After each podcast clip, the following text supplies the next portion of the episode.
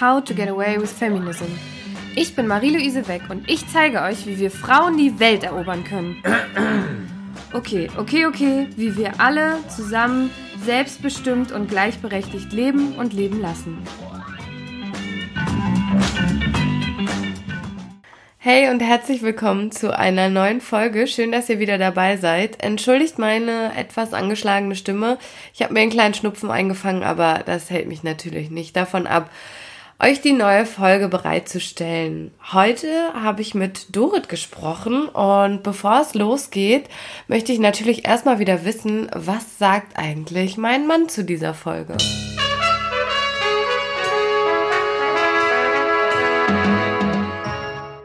Hallo Jonas. Einen wunderschönen guten Tag. Der weibliche Mehrwert der Digitalisierung. Das haben Dorit und ich uns angeschaut und auch ein bisschen diskutiert. Was bedeutet eigentlich Mehrwert? Was heißt es eigentlich weiblich oder männlich zu sein? Kann man das unterscheiden? Welche Wörter sind dir denn so im Gedächtnis geblieben? Der Säbelzahntiger, die schlafende Göttin und ah, Juristen können sowieso alles. Ja, gut, dass du dir den Satz gemerkt hast, ist klar.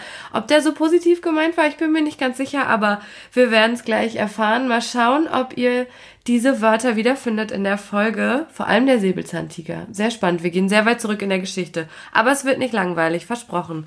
Und jetzt erstmal ganz viel Spaß mit der Folge und hören wir uns mal an, was Dorit uns mit auf den Weg gibt. Aber erstmal, wer ist Dorit eigentlich? Dr. Dorit Bosch ist promovierte Juristin, Beamtin und Verwaltungsinfluencerin. Sie hat auf jeden Fall schon einige Stationen im Staat hinter sich. Unter anderem war sie im Bundeskanzleramt, Referentin im Büro der Staatsministerin für Digitalisierung Dorothee Bär und ist aktuell Referentin im Bundesministerium des Inneren und für Heimat. Ihre Biografie liest sich wie ein Auszug aus dem Who is Who des deutschen Staats. Somit kann sie mit Fug und Recht behaupten, sattelfest in allen rechtlichen und organisatorischen Fragen der Verwaltung zu sein. Dorit kam mit knapp neun Jahren aus Siebenbürgen in Rumänien nach Deutschland und hat gelernt, dass Integrieren gut funktioniert, wenn man sich anpasst. Sie musste jedoch auch feststellen, dass große Bemühungen um Anpassungen dazu führen können, dass die eigene Person fast verloren geht. Vor mehr als vier Jahren besann sie sich auf ihre eigenen Stärken, die auch verwoben sind mit ihrer Herkunft. Für Dorit sind Beamtin sein und Kreativität und Vielfältigkeit kein Widerspruch. Und das beweist sie in ihrem eigenen Podcast Let's Start. Ich bin sehr glücklich, Dorit heute begrüßen zu dürfen, denn wir brauchen Frauen wie Sie, um unseren trägen Staatsapparat in dieser schnelllebigen Welt mitzunehmen. Herzlich willkommen, Dorit. Ah, vielen Dank, liebe Marie. Das war eine wundervolle Anmoderation. Freut mich total, dass du heute Zeit gefunden hast. Ganz am Anfang will ich unbedingt noch mal mehr wissen über deinen Podcast Let's Start. Wir arbeiten ja beide für den Staat. Was machst du da? Worüber redest du da? Das ist ein Podcast einer Beamtin, die einfach auf der Suche war nach Soulmates, nach Menschen, die eben auch ein bisschen offener, kreativer, innovativer arbeiten möchten. Und ich habe den vor ungefähr anderthalb Jahren gestartet, ähm, noch in der Pandemie weil ich einfach sehen wollte, wer ist denn da draußen noch, der anders arbeitet. Also es geht vor allen Dingen um ein neues Mindset. Es ist kein fachlicher Podcast, wobei manche auch manchmal über ihre fachlichen Themen sprechen. Aber es geht vor allen Dingen darum, anders zu arbeiten, kreativer zu arbeiten und auch das Potenzial der Menschen im Staat auch mal sichtbar zu machen. Wir kennen alle Politikerinnen und Politiker, aber niemand kennt die Verwaltungsstrukturen. Und es war wirklich sehr schwer am Anfang überhaupt jemanden zu finden, der mit mir über seine Arbeit sprechen wollte. Das sind wir Beamte gar nicht gewohnt. Wir sind etwas unsichtbar normalerweise ja. und auch zurückhaltend. Äh, wir sind ja auch zur Zurückhaltung verpflichtet nach dem Bundesbeamtengesetz. Aber der Podcast hat sich sehr gut entwickelt und mittlerweile auch etabliert und wird auch aktiv genutzt, wenn beispielsweise jemand eine Vision hat, die er teilen möchte und auch sehen möchte, wie ist die Resonanz darauf, wo gibt es Gleichgesinnte und das wird mittlerweile auch von Führungskräften gut eingesetzt. Aber ich gucke nicht auf Hierarchien und auf Titel, sondern ich schaue nur auf die Menschen und auf die Energie, die sie mitbringen. Und der Podcast ist für mich ein ganz wichtiger Ausgleich. Podcast-Tag ist immer ein glücklicher Tag. Ja, das kann ich zurückgeben. Das ist also heute hier auch der Fall. Wir haben es uns ja in meinem Wohnzimmer gemütlich gemacht mit bisschen Tee und Keksen. Also wenn es knuspert zwischendurch, ähm, das bitten wir zu entschuldigen, aber wir lassen es uns heute mal ein bisschen gut gehen. Ich glaube, wenn du mit Leuten sprichst, die neue Visionen haben, kommst du am Thema Digitalisierung vermutlich nicht so ganz vorbei. Wir haben ja beide so unser eines Bein in dem Thema mit drin. Und deshalb würde ich mir heute total gerne mit dir anschauen, was ist eigentlich so der weibliche Mehrwert der Digitalisierung? Als wir zusammengesessen haben und überlegt haben, was machen wir hier in der Stunde zusammen, sind wir eigentlich ziemlich schnell darauf gekommen, man kann echt mal beleuchten, was wir Frauen der Digitalisierung zu bieten haben. Und genau das gucken wir uns heute an, würde ich sagen. Da freue ich mich drauf. Wenn wir über Mehrwert sprechen und Werte, dann ähm, ja, ist das so ein bisschen auch ein unternehmerisches Ding. Ich weiß gar nicht in ähm, also im Beamtendeutsch, ob man da so viel über Werte oder Mehrwert spricht. Ich kenne sowas wie Management by Objectives, also Ziele, die festgelegt werden oder auch Erwartungen. Aber es gibt seit neuestem eben auch Führung durch Werte. Also das Werte festlegen, wie der Führungsstil ist. Spielen Werte bei dir im Job irgendwie eine Rolle? Also für mich persönlich schon und ich versuche das auch immer, ich bin ja auch mittlerweile Coach für die Verwaltung, das auch immer rauszukitzeln, was eigentlich wem wichtig ist. Ich bin fest davon überzeugt, dass das unsere stärkste Triebfeder ist. Wenn mir etwas nicht wichtig ist, dann lege ich dort auch keine Aufmerksamkeit rein und dann entsteht auch nichts. Also ich bin immer sehr output-orientiert. Wir wollen alle einen guten Job machen. Wir möchten in der Arbeit auch Selbstwirksamkeit erfahren und wir wollen einfach diesen Output auch sehen. Und es funktioniert eben nur, wenn ich den Menschen im Inneren auch anspreche. Und das sind eben die eigenen Werte, die einen treiben. Das sind nicht Werte, die eine Agentur kreiert und wir auf ein super schönes Flipchart draufschreiben oder irgendwie in den Flur einer Behörde hängen. Leider entstehen Werteprozesse ja oft so, dass ja. da sehr schöne Worte sind. Mir geht's vor allen Dingen, und das mache ich in den Coachings auch, um den Prozess, wie kreiere ich eigentlich diese Werte. Und oftmals ist ganz überraschend, da kommen ganz andere Werte raus als diese schönen Werte, die man halt immer so nimmt, ja, so mhm. ähm, Erfolg oder Freude. Und oftmals ist überhaupt gar keine Freude da im Raum, sondern die Menschen haben vielleicht ganz andere Werte, die ihnen wichtig sind. Vielleicht ist es auch der Wert Familie, der jetzt erstmal gar nicht so sehr zur Arbeit passt. Aber wie verbinde ich dann mein Wert Familie mit, der Wert, mit dem Wert mit, mit meiner Arbeit beispielsweise. Und da finde ich, ist es ganz wichtig, dass man erstmal ganz ehrlich ist ja. und dann auch seine Werte lebt. Mir ist zum Beispiel Kreativität sehr wichtig. Habe ich aber gar nicht gewusst, bevor ich den Podcast gemacht habe. Das habe ich dann entdeckt. Und ich hätte das vorher niemals als Wert angegeben. Ja. Äh, wir haben vor kurzem im Team so einen Team-Canvas gemacht, wo wir festgelegt haben, was sind unsere persönlichen Werte und was ist unser Wert als Team oder worauf kommt es uns an. Und ähm, da hat mein Teamleiter gesagt, ja, aber dir, weil ich habe so meine Werte genannt und dann sagte er, ja, aber Gleichberechtigung ist dir doch auch total wichtig. Du machst doch sogar einen Podcast darüber. Und ich habe gesagt, ja, stimmt, aber das passt ja nicht zu meiner Arbeit in der IT-Sicherheit. Hat er gesagt, ganz egal, das ist ein Wert, der dir wichtig ist und der spielt hier mit rein in deine tägliche Arbeit. Und da ist mir nochmal bewusst geworden, wie wichtig wirklich persönliche Werte auch sind. So stell dir vor, du kannst deine persönlichen Werte in deine Arbeit integrieren. Das ist so ein unglaublicher Motor für deine Arbeit, ja. weil du dann weißt, du tust es für dich. Es ist, du drückst dich in deiner Arbeit aus. Und es gibt überhaupt keinen größeren Erfolgsfaktor als diesen, dass du dich selber ausdrücken kannst in deinen Werten, in deiner Arbeit. Wie oft bekommen wir Werte aufgezwungen von anderen, die hören sich schön an, aber die leben nicht in uns. Und da bitte auch immer ehrlich zu sein. Welche Werte habe ich denn wirklich? Und auch wenn sie nicht zusammenpassen, man findet immer eine Brücke. Ja, ja, und das brauchen wir auch, ne? Ein Motor, der uns antreibt. Gerade so in der Digitalisierung müssen wir irgendwie mithalten, ne? Auch mit dem Staat und mit Behörden. Man hat immer diese Scherze, ne? So Digitalisierung, Staat, das passt nicht zusammen. Deutschland äh, ist ein Hinterland, was gerade sowas wie Netzausbau oder so angeht. Ähm, und ja, ich glaube, dass da vielleicht auch wirklich Werte der Mehrwert sein können, der Leute wieder beflügelt, auch weiterzumachen und voranzugehen. Ne? Ich habe so ein bisschen das Gefühl, dass da auch eine Müdigkeit an einigen Stellen herrscht. Mehrwert bedeutet ja oft auch immer, wie du gesagt hast, ne, es muss sich rechnen. Also ich muss irgendwo ein Plus am Ende auch rausbekommen. Das hört man ja von ganz vielen so Wirtschaftswissenschaftlern dann immer, ne? wenn die so in, in nicht in Behörden, sondern in Unternehmen gehen und sagen, wir müssen hier Prozesse äh, optimieren, wir müssen Geld einsparen, wir müssen Zeit einsparen. Auch in der Behörde höre ich jetzt immer mehr, wir müssen effizienter sein, auch wir müssen es schaffen, äh, Arbeit, also mehr Arbeit in weniger Zeit zu absolvieren. Und dann denke ich immer, ja, eine gute Idee, aber dafür, dazu gehört ja noch so viel mehr. Hm.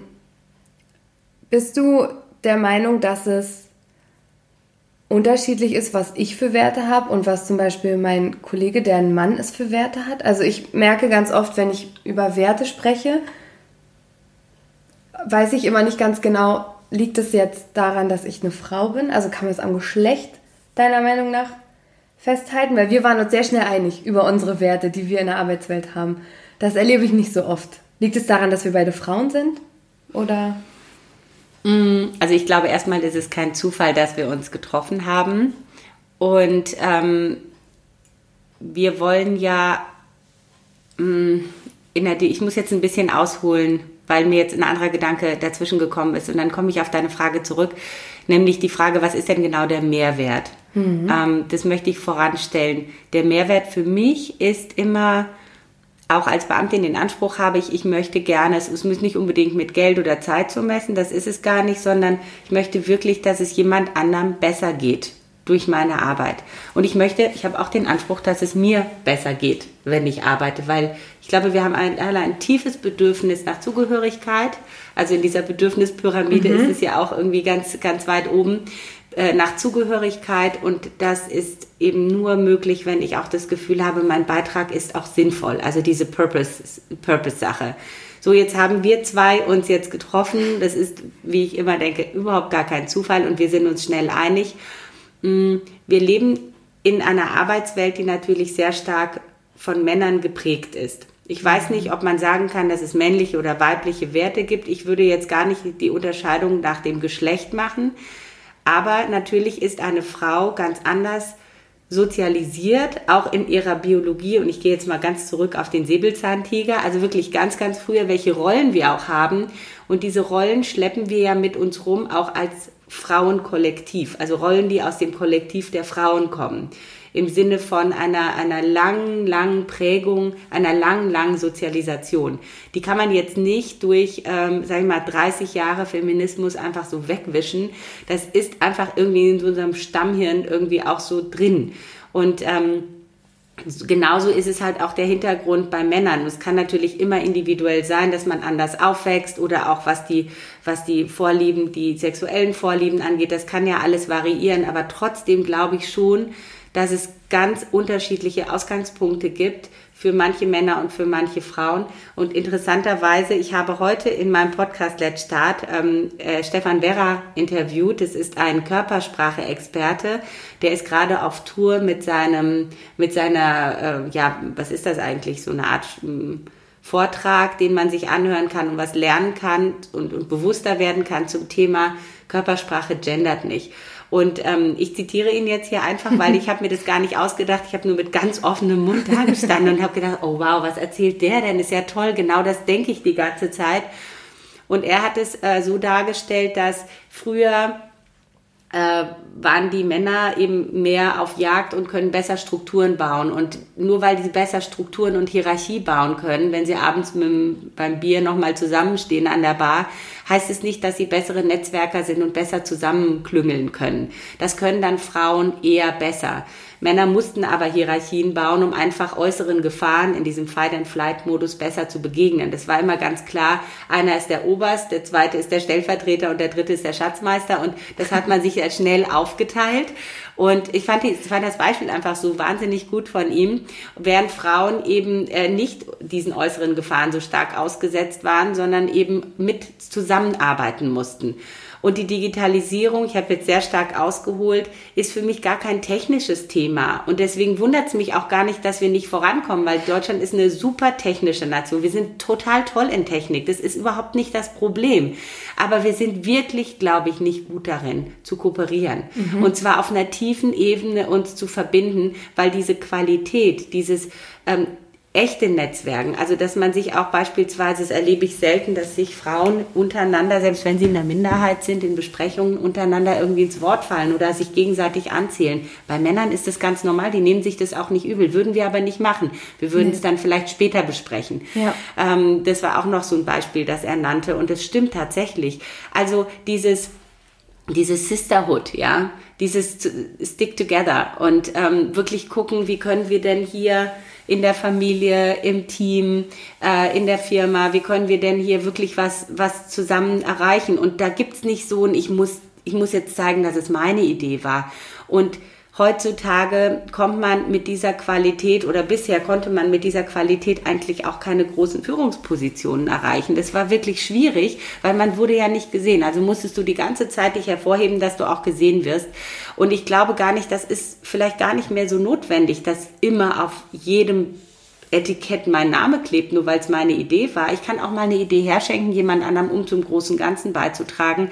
Und ich bin mir ganz sicher, dass alle, mit denen ich zusammenarbeite, wissen, dass es von mir ist. Und das nächste Mal kommen sie zu mir, weil sie wissen, dass ich ihnen gerne eine Idee gebe. Und so ähm, vergrößere ich meinen Einfluss und bin ein echter Leader und nicht jemand, der nur die, eine Führungsposition ist, weil er diesen Titel hat, sondern weil die anderen mir wirklich folgen. Und das ist Leadership. Das ist Netzwerke aufbauen, das ist wirklich Energie freisetzen, das ist Output generieren im Sinne von Arbeitszufriedenheit und Verbesserung äh, von Lebensumständen, für die ich dann in dem Fall verantwortlich bin von Dritten. Und ich glaube, diese Qualität, gilt es zu stärken. Und vielleicht ist es eine Qualität, die tatsächlich Frauen mehr mitbringen aufgrund ihrer kulturellen oder ihrer biochemischen Entwicklung. Ich weiß es nicht. Oder weil, weil der Säbelzahntiger sie eben nicht gejagt hat in der Höhle. Keine Ahnung, ob das daher kommt. Aber ist ja auch egal. Wir brauchen diese Qualität. Und diese Qualität da rein zu investieren. Eben nicht ins Technische. Klar, es ist toll, wenn Frauen MINT-Fächer lernen und so weiter, aber wenn sie nicht verstanden haben, wie man kooperiert, und Digitalisierung ist Kooperation, Kooperation von, von digitalen Netzen und von neuronalen Netzen, ja, von was braucht der andere? Wie kann ich eine Struktur, eine digitale Struktur bauen, die das Bedürfnis eines anderen befriedigt? Alles andere ist ja Strukturen aufzubauen, die eigentlich überhaupt niemandem was bringen und die überhaupt keinen Nutzen haben. Total. Ich habe äh, einen Bericht gelesen von der ähm, Initiative Handel Digital, also die sich dafür einsetzen, den Handel mehr zu digitalisieren. Und da wurden so Herausforderungen beschrieben der Digitalisierung. Und da gab es sowas, also da wurde irgendwie so nett, das zitiere ich gerade so gerne, da steht, wenn ich einen Scheißprozess digitalisiere, dann habe ich einen scheiß digitalen Prozess. Genau. Und da, und da steht dann eben, es kommt darauf an, Prozesse neu zu denken und sich die aber auch mal anzuschauen von vorne bis hinten und wo bringt mir die Digitalisierung tatsächlich was? Also, dass ich mir wirklich das Thema nochmal aufrolle und nicht einfach sage, ich möchte Sachen automatisieren. Ich brauche vielleicht gar keine Automatisierung in meinem Prozess. Das ist nicht mein größtes Problem, sondern mein größtes Problem ist zum Beispiel, dass ich mir überlegen muss, was muss wirklich miteinander verknüpft werden? Wo kann ich da Technologie nutzen? Wo kann ich aber auch ganz simples Prozessdenken nutzen und ja, wie kann ich mit Datenmengen umgehen und so weiter. Spannend, was du beschreibst, was wir brauchen. Ich habe mich so ein bisschen schlau gemacht, was ist typisch weiblicher Wert, was ist typisch männlicher Wert. Und da gab es einige Untersuchungen. Manche hauen es einfach raus und sagen, das ist so, das ist so. Aber es gab eine Untersuchung von einem, der hat eine Befragung eigentlich raus, äh, daraus gemacht. Das ist keine wissenschaftliche Studie, sondern er hat die Leute gefragt, was ist für dich typisch männlich, was ist für dich typisch weiblich. Und es gibt auch Studien und überall kommt eigentlich überein, typisch weiblich ist sowas wie ganzheitlich denken, vernetzt, äh, vernetztes Herangehen, sich vernetzen, soziales Gewissen, aber auch gerne etwas für andere oder für die Gesellschaft beitragen. Also diese typische Care-Arbeit nicht nur im Sinne von Pflege und Familie, sondern wirklich sich sorgen um die Gesellschaft, um andere, um mich herum. Sowas wie Mitgefühl, Zusammenarbeit, effektive Strukturen schaffen. Und Männer, denen sagt man eher so Werte nach oder Eigenschaften wie nach außen gerichtet, also auch sehr materiell, ähm, sehr aggressiv, gar nicht wertend gemeint, sondern einfach, ich würde sagen, durchsetzungsstark und so nach vorne gehend. Also ich denke immer so ein bisschen mit, mit dem Kopf durch die Wand. Ähm, sehr, nein, nicht logisch, sondern eher sehr rational ähm, und sehr bedacht an einigen Stellen. Und trotzdem äh, wurde, also das kommt so bei beiden Seiten raus, auch bei der Befragung. Und dann wurde nochmal, wurden die Eigenschaften aufgelistet, ohne dass gezeigt wurde, das ist jetzt wurde den Männern zugeordnet und das den Frauen, ne? weil jeder wurde ja befragt, hat seine Antwort gegeben und keiner wusste am Ende, was rausgekommen ist, was jetzt Männern zugeordnet ist und was Frauen. Und dann wurden die Eigenschaften nochmal aufgelistet und es wurde gefragt, was dafür ist eurer Meinung nach wichtig für Erfolg, Führung, Glück und so weiter. Und da waren auf den oberen Ranglistenplätzen sehr viele weibliche Eigenschaften. Eben genau dieses Vernetzen, ganzheitlich denken, kreativ sein, Mitgefühl, sowas. Und äh, das finde ich total spannend, weil es genau das ja widerspiegelt, was du sagst. Und was ich aber auch noch spannend fand, war, dass es ganz früher auch in den Hochkulturen schon Kulturen gab, die komplett frauengesteuert waren. Also dieses Matriarchat, dass es da ganz normal war, dass es diese Göttin gibt, die alles, äh, also von der alles ausgeht und die auch so in der Ruhe ganz vieles ganz viel Ideen gebärt und irgendwie so sehr viel auch in irgendeinem, also es gibt diese schlafende Göttin als Symbol, die dafür da ist, äh, in der Dunkelheit irgendwie äh, zu guten Ideen zu kommen, zu schlafen oder auch alles Gute kommt aus dem Dunklen, aus dem Stillen. So ein Baby wird im Bauch groß, eine Idee überschläft man, sowas. Dass es auch schon mal so war, dass man da sehr stark auf Frauen vertraut hat. Und ich habe das Gefühl, an einigen Stellen wurde das vergessen, weil ich das Gefühl habe manchmal, dass man sich als Frau mehr beweisen muss mit diesen, wie man immer sagt, soften Eigenschaften. Nicht dieses harte, technische, männliche, wovon alle ausgehen, dass es einen nach vorne bringt, sondern eben auch, dass diese soften Eigenschaften zählen. Hast du das Gefühl auch? Ja, ich glaube, dass wir in den letzten Hunderten von Jahren eben einfach viel aufgebaut haben und viel erschaffen haben und auch durch die Industrialisierung, ich bin jetzt keine, kein Geschichts- oder Politikwissenschaftler, aber es ist einfach viel aufgebaut worden. Wir haben die Welt ja besiedelt und wir haben uns Strukturen geschaffen, wir haben mehr Strukturen, als wir eigentlich brauchen. Und jetzt gilt es eben darum, diese Strukturen miteinander zu vernetzen und auch zu beleben. Und ich glaube, wir brauchen jetzt einfach tatsächlich andere Eigenschaften. Und ich sehe uns auch an einem wirklich historischen Entwicklungspunkt als Menschheit, wo wir merken, wir brauchen einfach jetzt andere Werte. Mhm. Ähm, das, was du beschrieben hast, also das Ganze in männliche, weibliche Werte zu kategorisieren, das stößt ja immer sehr an, weil ich meine, es gibt ja auch Männer, die das super können, mhm. also diese weiblichen, diese klassisch weiblichen Werte. Und deswegen glaube ich, es geht wirklich um die Qualität als Menschheit, dass wir ähm, diese beiden Pole, die du super beschrieben hast, dass wir diese beiden Pole so stark integrieren, dass wir immer beide auch nutzen. Mhm. Also je nachdem, was mir gerade taugt. Manchmal brauche ich das eine, manchmal brauche ich das andere. So ist ja auch, glaube ich, das Gehirn aufgebaut. Wir haben ja auch rechte und linke Gehirnhälfte. Und ähm, die eine ist eben mehr diese logische und die andere ist mehr die empathische.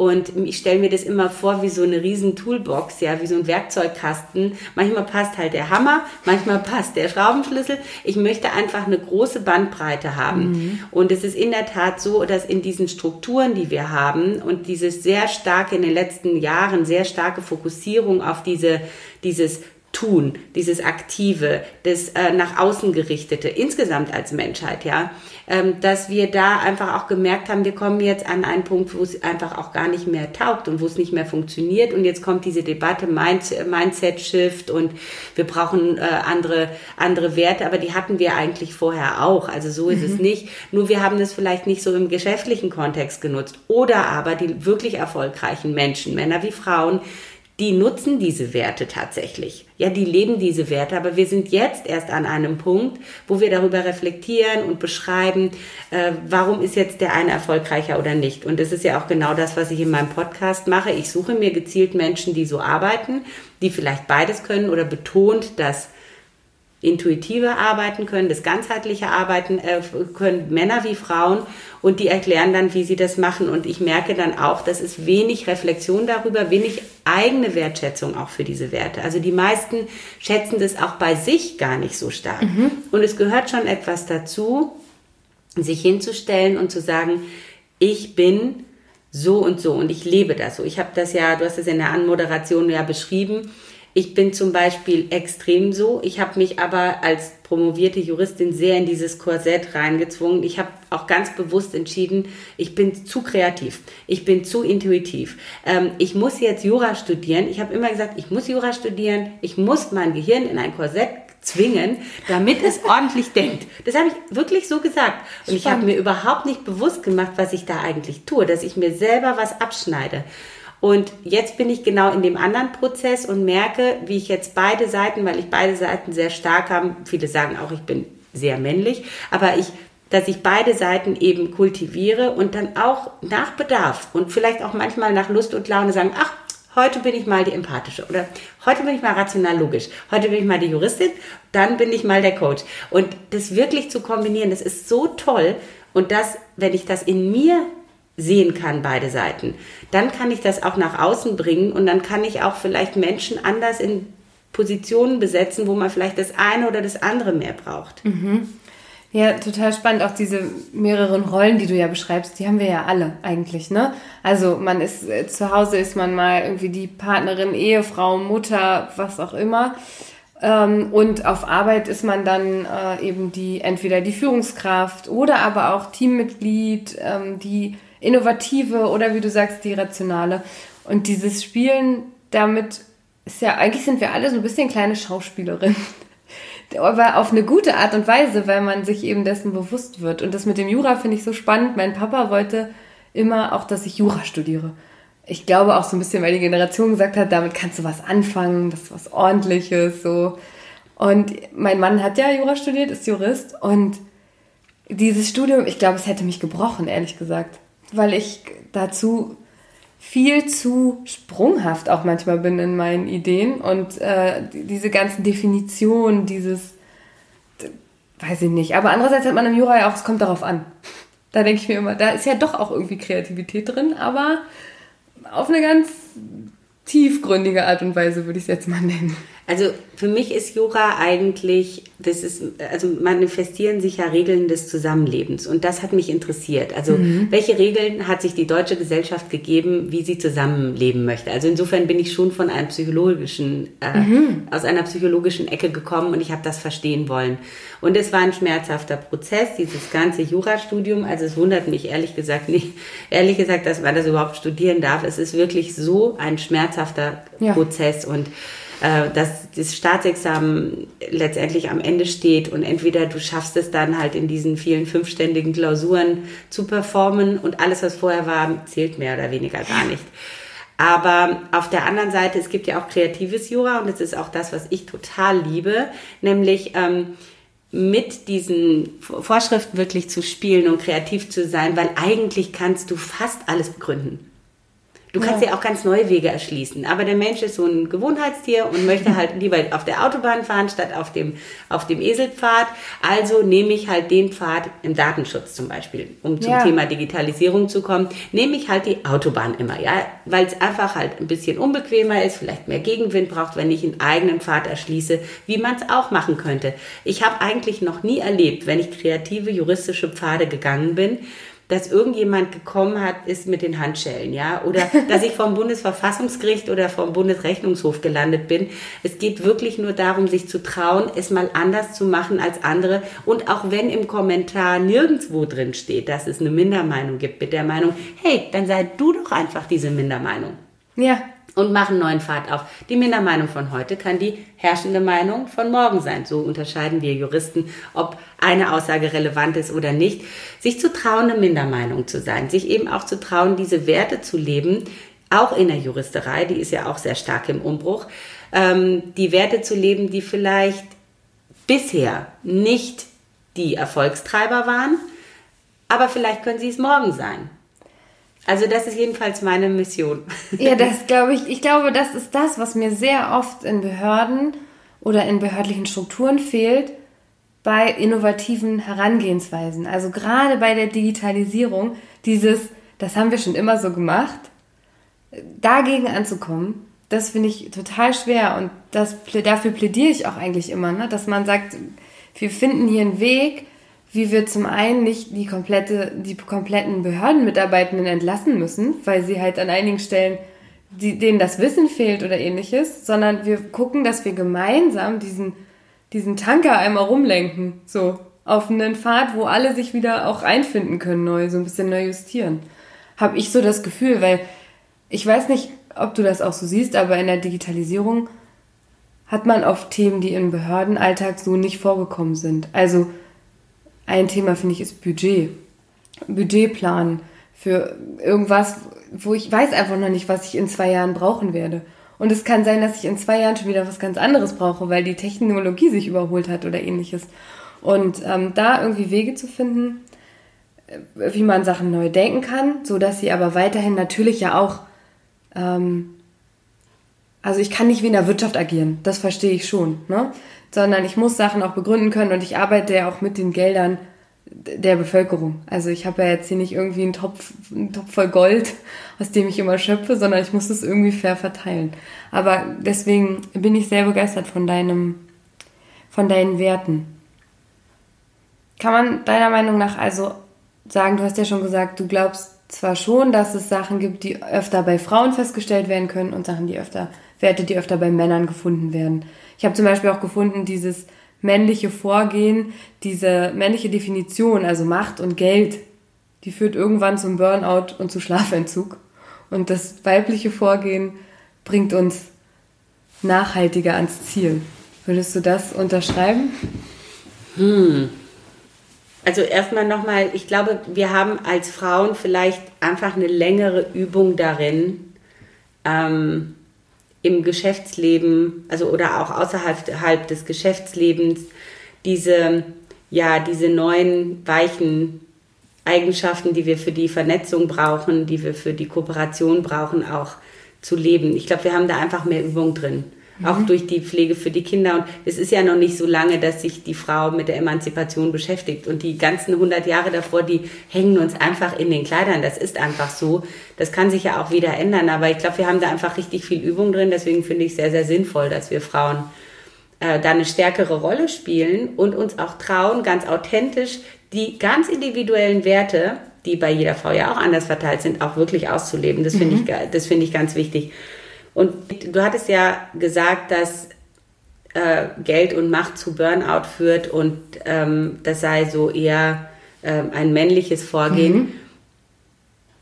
Ehrlich gesagt glaube ich das nicht. Ich mhm. glaube, dass sich auch irgendwie karitativ aufzureiben ohne Geld, sondern einfach nur, weil man so ein Rettersyndrom hat, mhm. dann kannst du dich auch ganz schön kaputt machen. Ja. Kenne ich auch bei Leuten, ich glaube ja sowieso, dass Burnout eher daher kommt, dass nicht vom zu vielen Arbeiten, sondern von zu wenig sinnvoller Arbeit. Mhm. Von zu wenig Arbeit, die einen wirklich, wo man auch was zurückbekommt, wo man sich auch auflädt. Also wenn ich mhm. immer nur gebe, gebe, gebe, gebe, gebe, ähm, um etwas anderes zu bekommen, ob es jetzt Anerkennung ist in, in karitativen Berufen oder ähm, ob es jetzt ähm, Hilfe für Menschen ist, die eigentlich wirklich ähm, auch Hilfe ablehnen und sich gar nicht helfen lassen wollen. Da kann man sich ja auch schön leer machen. Mhm. Oder ob es jetzt äh, die Jagd um Geld oder Macht oder Ruhm ist, das ist ja völlig egal. Also alles, was einen dann nicht auflädt, was man eben im Außen sucht als Reaktion auf das, was man tut, mhm. das hat alles Potenzial, dass man, äh, dass man ausbrennt. Das stimmt.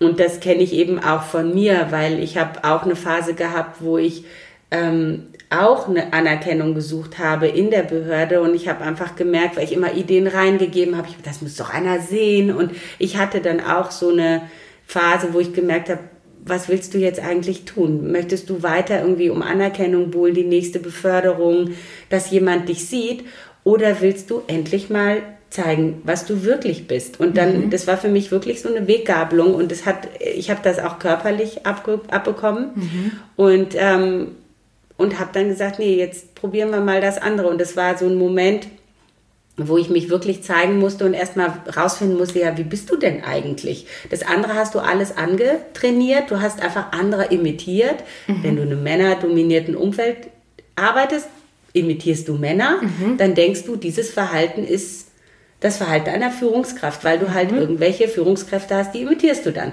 Sehe ich auch oft bei jungen Kolleginnen, ja. die dann einfach teilweise ja. weit betagtere Männer einfach imitieren und teilweise besser sind als die im Imitieren. Ganz witzig. So, und sich zu trauen, zu sagen, ja, okay, wie bin ich denn? Und sich auch zu trauen, zu sagen, ich probiere mal aus, wie ich bin, weil ich weiß es ja gar nicht. Also ich wusste zum Beispiel nicht, dass ich kreativ bin. Ja. Hatte ich keine Ahnung.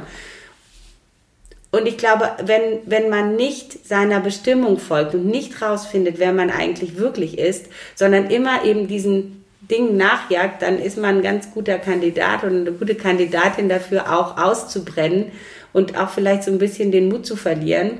Und ich glaube tatsächlich, dass es in der Verwaltung sehr verbreitet ist, dass wir nicht drüber nachdenken, was ist denn eigentlich meine Bestimmung, was mache ich denn gerne. Wir werden ja einfach von Zentralabteilungen dann einfach auf irgendeine Position gesteckt. Jurist kann ja sowieso alles, ja, und dann mache ich halt irgendwas, was mir überhaupt nicht wichtig ist. Und ähm, Output wird von Menschen gemacht und Menschen müssen sich für eine Sache begeistern können. Da haben wir es wieder mit den Werten. Wenn der Wert nicht stimmt, der Wert muss zum Menschen passen da muss eine Leidenschaft dahinter, dann geht das Projekt auch voran. Aber wenn ich etwas aufoktroyiert bekomme, nur weil ich dafür irgendwie ein paar tausend Euro bekomme im Monat, ja, will nicht undankbar sein, aber das, das setzt keine wirkliche Energie und Veränderung bereit. Und für, für Veränderung, für die großen Veränderungen, die wir brauchen, brauchen wir Menschen, die diesen Antrieb haben. Und den Antrieb finde ich in mir, in meinen Werten und nicht in Ruhm, Geld und sonst irgendwas. Wobei, das kommt dann von ja, alleine. Das genau. kommt von alleine und auf eine andere Art und Weise. Und das ist dann richtig schön. Das fühlt man als Geschenk. Das glaube ich. Da bin ich, glaube ich, auch noch nicht angekommen, wenn ich ehrlich bin. Äh, was ich total spannend finde, ich habe zwei Fragen.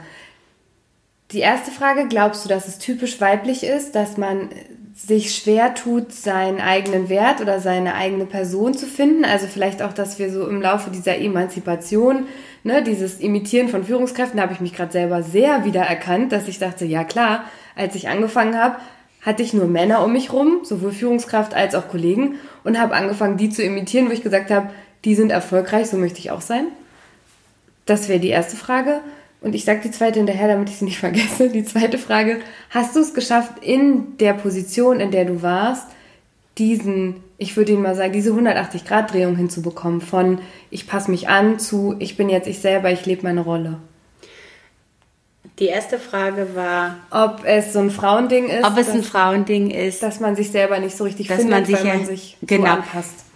Also zu deiner ersten Frage, ob es typisch weiblich ist, dass man sich anpasst. Ähm, nee, glaube ich nicht. Ich treffe tatsächlich sehr viele Männer, die sich total anpassen mhm. und ähm, die erlauben sich aber nicht so drüber zu reflektieren. Ne? Die haben so, mhm. ist mein Auftrag, ziehe ich durch. Mhm. also ja, während, während wir, glaube ich, also ich finde, wir haben da viel mehr Freiheiten und haben halt auch ich finde auch diese ganze Pause mit den Kindern und schwanger sein, wir haben nochmal neue Erlebnisse. Schau mal, ich habe selber zwei Jungs, ja, die sind dann in der Schule, dann sind sie an der Uni oder in der Ausbildung, so und dann arbeiten die. Ja, okay.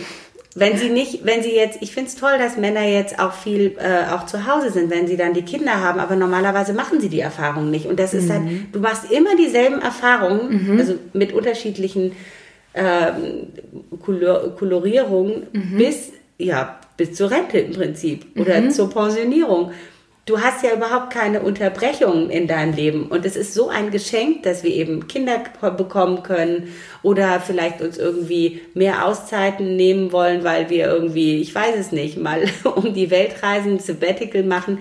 Also das finde ich schon. Und es gibt tatsächlich echt wenig Männer. Deswegen habe ich sehr viel Mitgefühl für Männer. Ich glaube ja, dass Männer sehr ähm, mehr Raum brauchen für mhm. sich. Also das, was wir mit der Emanzipation gemacht haben, dass Männer diese also diese Maskulinität, ihr, ihr, ihre, ihr, ihr Wesen tatsächlich, ihr wirkliches Wesen, nicht dieses Funktionieren müssen. Ja, da habe ich so Mitgefühl für, mit, für Männer, sondern ihr, ihre wahre Bestimmung und ihr wirkliches Wesen, dass sie das entfalten. Und über Frauen wissen wir relativ viel. Ja, wir wissen, wie sie ticken, wenn sie irgendwie ähm, hormonelle Schwankungen haben, das ist ja überall ein Thema, ja. Und wir haben auch Mitgefühl mit Frauen, aber mit Männern ehrlich gesagt wenig. Ich als Mutter von zwei Jungs merke das, ähm, da ist wenig Wissen über das Innenleben von Männern. Spannend, ja. Die fressen alles in sich rein, die tragen alles mit sich herum, die machen alles mit sich selber aus. Es ist unheimlich schwierig, einen Mann dazu zu kriegen, dass er sich öffnet und mal spricht und sagt, ja, das möchte ich gerne oder das kann ich nicht so gut. Ja. Das finde ich sehr, sehr selten. Also das ist ein totaler Pluspunkt bei uns. Wir können das irgendwie besser. Wir mussten das wegen der Emanzipation. Das haben wir gelernt. So jetzt, eigentlich wäre es super, wenn die Männer das auch erleben, um auch Zugriff zu haben zu diesen Eigenschaften, die wir heute brauchen, damit sie die Toolbox auch komplett haben. Das wäre total schön. Und zu deiner zweiten Frage. Genau, ich gehe nochmal ganz kurz auf deine erste ein. Ich habe meine zweite eigentlich nicht vergessen. Ähm, Finde ich total spannend, äh, Weil ich gerade auch so merke, es gibt ja diese Memes, dass man sagt, ähm, wenn man wenn man irgendwie bei einem Männerabend oder so dabei ist, dann wird dann passiert da nicht viel. Also es gab auch so so Befragungen oder Untersuchungen, dass zum Beispiel Frauen gefragt wurden, ob sie gerne mal ähm, ein Mann sein würden und Männer gefragt wurden, ob sie gerne mal eine Frau sein würden. Und die Frauen haben halt gesagt, ja, es würde sie schon interessieren, ähm, wie es ist, so ein männliches Geschlechtsteil zu haben und so, ne, dieses körperliche, dass man da mal so reinguckt. Und ähm, bei den Männern war, aber keiner hat sich dafür interessiert, mal äh, irgendwie so einen Männerabend zu erleben oder Männergespräche unter sich. Aber Männer waren total interessiert daran, äh, mal Frauengespräche zu hören. Und äh, ich finde, das spiegelt das so wieder. Ne? Also wir haben körperliche Unterschiede, wir haben hormonelle Unterschiede. Ich glaube, da besteht mittlerweile auch so langsam ein Interesse.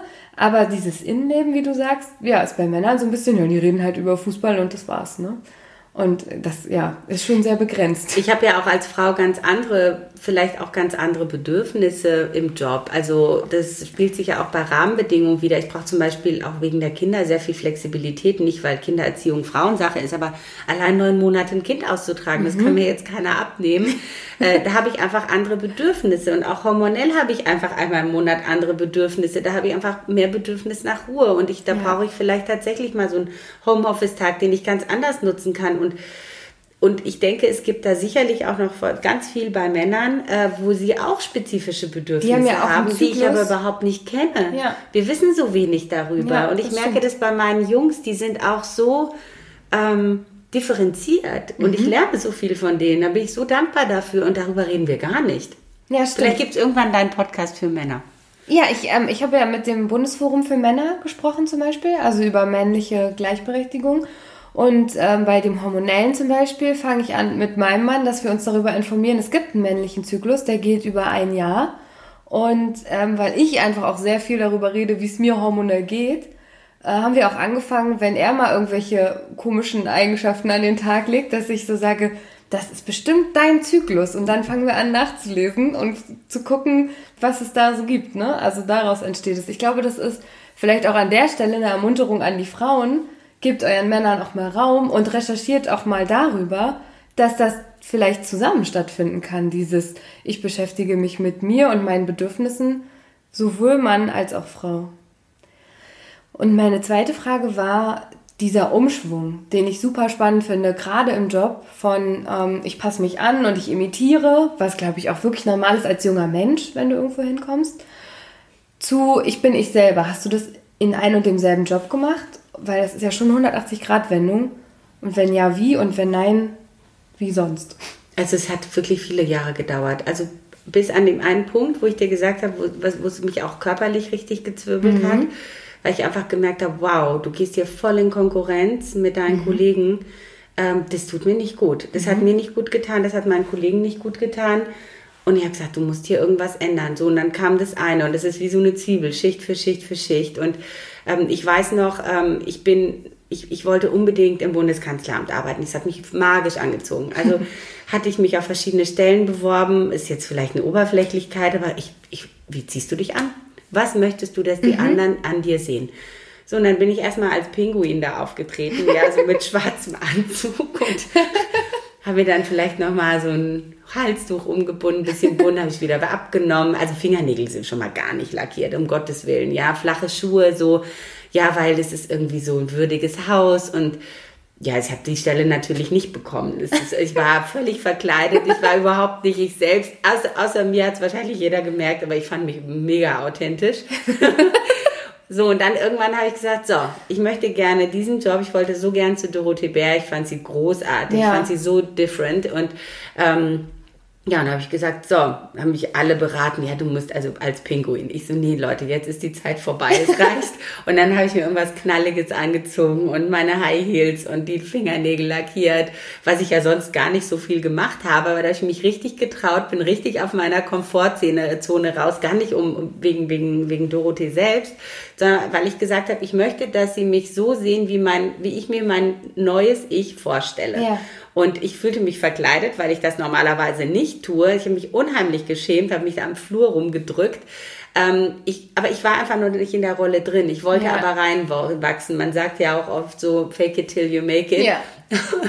Und äh, tatsächlich habe ich das beibehalten. Also ähm, das hat mir zum Beispiel gefallen. Das habe ich dann einfach übernommen. Ja. Genauso wie ich dann mal in der Position habe ich zum Beispiel gesagt, hey, ich würde super gerne Coachings machen, ich würde hier gerne die Moderation machen von einem Workshop. Wollen wir das nicht mal ausprobieren? Und da habe ich plötzlich gemerkt, so wow, da habe ich echt ein Talent. Also dann kam jemand zu mir und sagte, du hast so richtig ein Talent dafür, du kannst Menschen so gut lesen, du bist da richtig gut drin.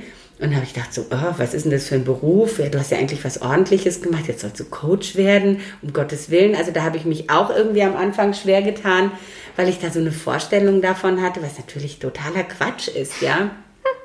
Und ich habe eigentlich in jeder Verwendung etwas dazugelernt. Wir nennen das Verwendung. Die Stelle, die wir haben, klingt auch ein bisschen äh, passiv irgendwie. Und habe immer was dazugelernt und habe dann gemerkt, ja, ähm, ich entwickle mich eigentlich mit jeder Stelle weiter und habe dann auch so ein bisschen meinen Frieden gefunden, die perfekte Stelle zu finden, weil ich wusste genau, ich bekomme auf der Stelle, wo ich jetzt gerade bin, genau die Aufgabe, die mir hilft, mich weiterzuentwickeln als Persönlichkeit. Und das hat mich auch ein Stück weit demütiger gemacht und weniger, ja, äh, ehrgeizig, da jetzt irgendeine tolle Position zu erhaschen. Und mittlerweile liebe ich einfach immer alles, was ich tue. Ich weiß nicht, wie ich es beschreiben soll. Ich gehe total happy zur Arbeit, weil ich denke so, wow, das, was du jetzt gerade tust, da lernst du was, da kannst du dich einbringen und es ist völlig egal, ob es jetzt in anderer Leute Augen was Wichtiges ist oder nicht, ob du jetzt nah am Minister bist oder nicht nah am Minister, ist ja auch so ein Kriterium. Stimmt. Ob die Aufgabe jetzt besonders bedeutsam nach außen wird oder nicht. Meinetwegen sollen sie mich halt ins Bleistiftlager schicken. Da würde ich mit größter Freude Bleistifte in der Büromittelausgabe verteilen. Das ist mir auch egal, wenn ich jedem, jedem Menschen, dem ich dort begegne, ein, ein gutes Gefühl gebe, fände ich das auch super. Und ich glaube, dadurch hat sich mein kompletter Mindset geändert, ob das, was ich tue, wichtig ist oder nicht, weil ich eigentlich versuche, wirklich jede Tätigkeit mit Bedeutung für mich und für andere zu füllen. Ja, ich glaube, das ist auch so das, äh, was, ja, was wir, glaube ich, auch lernen müssen. Also ich, ich, ich gucke dich gerade mit großen Augen an, ne, weil ich ja noch so auf meinem Weg bin, wo es hingehen soll mal. Ich bin jetzt 31 und ja, guck halt, was die Welt so für mich zu bieten hat. Und ich glaube, so geht's vielen in meinem Alter gerade. Und ich finde das auch nochmal so eine Umbruchzeit. Also ich habe das Gefühl, seit ich 30 geworden bin, hat sich da nochmal ganz viel verändert. Ich traue mich mehr. Also ich bin ähm, nicht mehr so aufgeregt, würde ich behaupten.